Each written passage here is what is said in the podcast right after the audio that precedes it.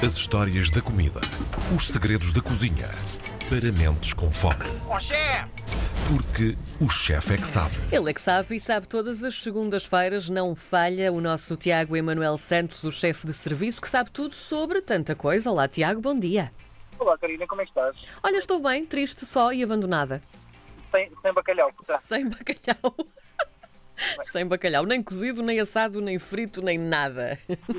Digamos que esta semana vai ser vegetariana. Não havendo bacalhau, há tomates. Há tomates, é verdade, só para quem os tem. Eh, Não foi uma piada para os mãos, de certeza. Certeza. Então, acredito que estaremos a falar exclusivamente da nossa temática desta semana. os Estamos, claro. nossos tomates, não. Os tomates de todos nós. É mais claro assim. Muito bem. Tomates, eu adoro tomates. Aliás, toda a gente adora tomate. É aquele ingrediente fetiche do verão. E eh, é muito importante nós percebermos o que é que é o tomate e a longa história e a viagem do tomate, que é giríssima, Karina. Sabes onde é que vem o tomate? Diz? De onde é que vem o tomate? O tomate, deixa-me pensar. Eu quase que arriscaria dizer que o tomate vem do Médio Oriente. Do tomateiro. Do- Mas o tomateiro vem da América do Sul. Ah!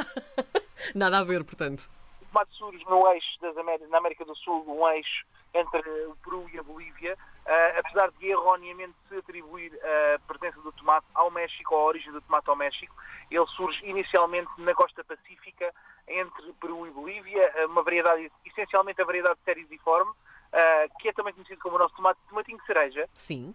era, é o tomate de cereja que nós vemos hoje, que é o tomate mais original, mais comum, o cerasiforme, ah, que surge nesse eixo, nesse eixo da costa pacífica e que depois migra para norte até ao México, onde prospera aí sim, devido às condições climatéricas favoráveis, ah, largamente, e daí a sua fama de origem no México, ah, essencialmente em duas regiões, a região de Puebla e Veracruz, que são claramente as capitais do tomate.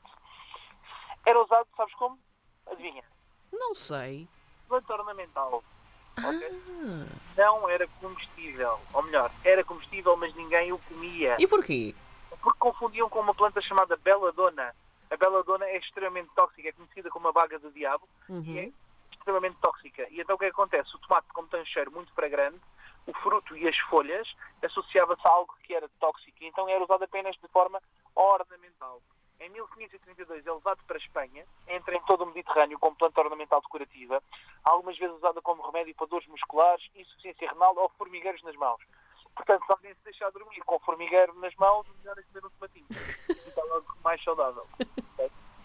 Por incrível que pareça, ah, o tomate não entra de facto como planta de alimentação, mas como planta orna- ornamental espalhada pelos jesuítas ah, na região. Aliás, o primeiro escrito ah, na Europa é por um, por um jesuíta italiano chamado Pier Andrea Ma- Mattioli, que em 1554 chama o tomate de pomodoro, ok? Uhum. E a maçã dourada porque eram tomates amarelos, esses eram os mais vulgares, Sim. de maior dimensão e que eram usados como plantas, plantas ornamentais e, portanto, era a maçã amarela. Devido à cor vermelha e ao facto de se achar que era tóxico, foi também apelidada durante muitas vezes de a maçã do diabo.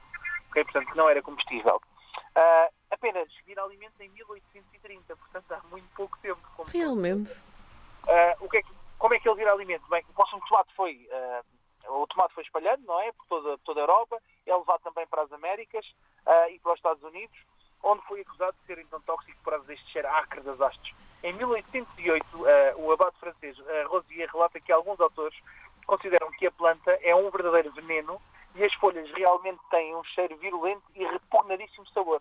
Portanto, estamos a ver a diferença de conjecturas daquilo que era a Sim. nossa apreciação de produtos para a apreciação de produtos na altura. Portanto, isto em 1808, não, não tão longe quanto isso. Ah, é também nessa altura que surge a questão dos tomates serem afrodisíacos. E daí vem a expressão de tens uns grandes tomates. Acreditavam-se que eram bons espermocultores. Portanto, ajudavam a criar mais esperma nos homens do sexo Isso masculino é fantástico. os corações, os tomates maiores, eram usados como medicamento exatamente para esse efeito em quantidades muito reduzidas o ácido poderia matar. Então, houve um tipo chamado Robert Johnson, que era um coronel do exército, que era um tipo fanático por tomates, que resolveu fazer uma campanha espetacular em 1820 e decidiu mostrar a toda a gente que o tomate era comestível. E então convidou todas as pessoas para ir para uma praça pública e anunciou que se iria suicidar pelo consumo de tomates. Então ele juntou todas as pessoas na praça Sim. começou a comer tomates com sal, de várias espécies, uh, tomates com pedaços de pão e, cara, e rosbife e, e queijo, a fazer as chamadas, as chamadas torricados portugueses, não é? Claro. E a comer tomates e para espanto de toda a gente ele não morreu e ele estava saciadíssimo a comer tomates. E escreve um livro interessantíssimo sobre as aplicações gastronómicas do tomate nos Estados Unidos da América em 1835, uh, que é uma das grandes peças daquilo que é a gastronomia de tomate americana até hoje, e a partir daí começa-se a vulgarizar o seu, o seu consumo.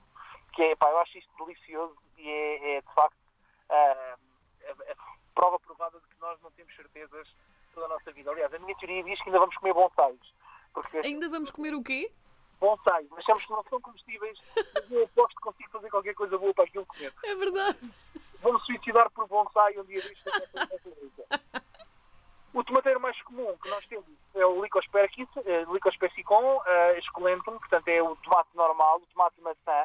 Uh, ele é da mesma família da beladona, de facto, da batata um, e da berinjela e do, da malagueta, uhum. do pimenta, etc.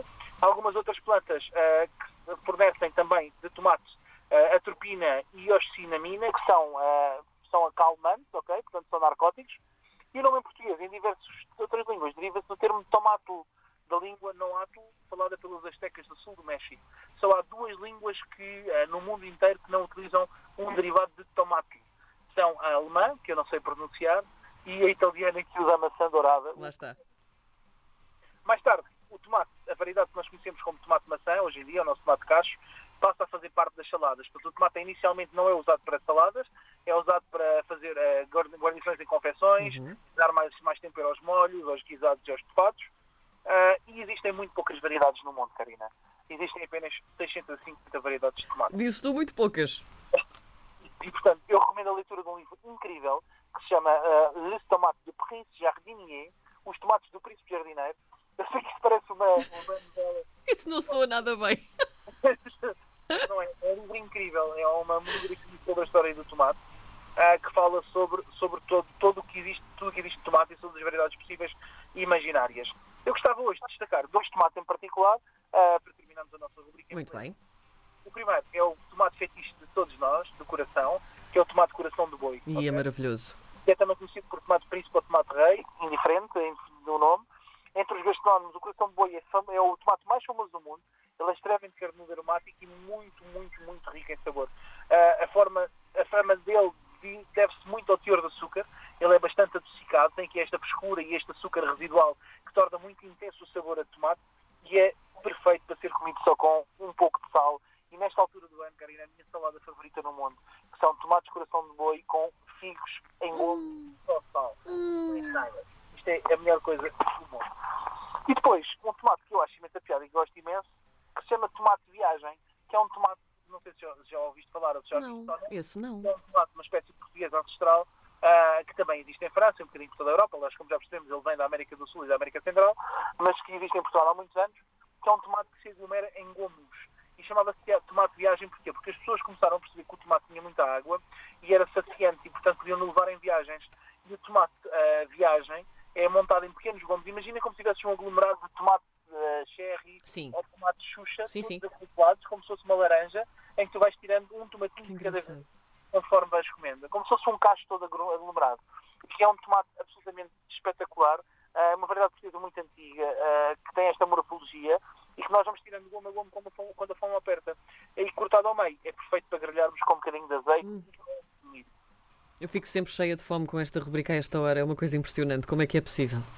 Tomates, tomates, é como estamos a provar tomates diferentes dos tomates que estamos habituados a comer. Muito bem. Fica então a proposta.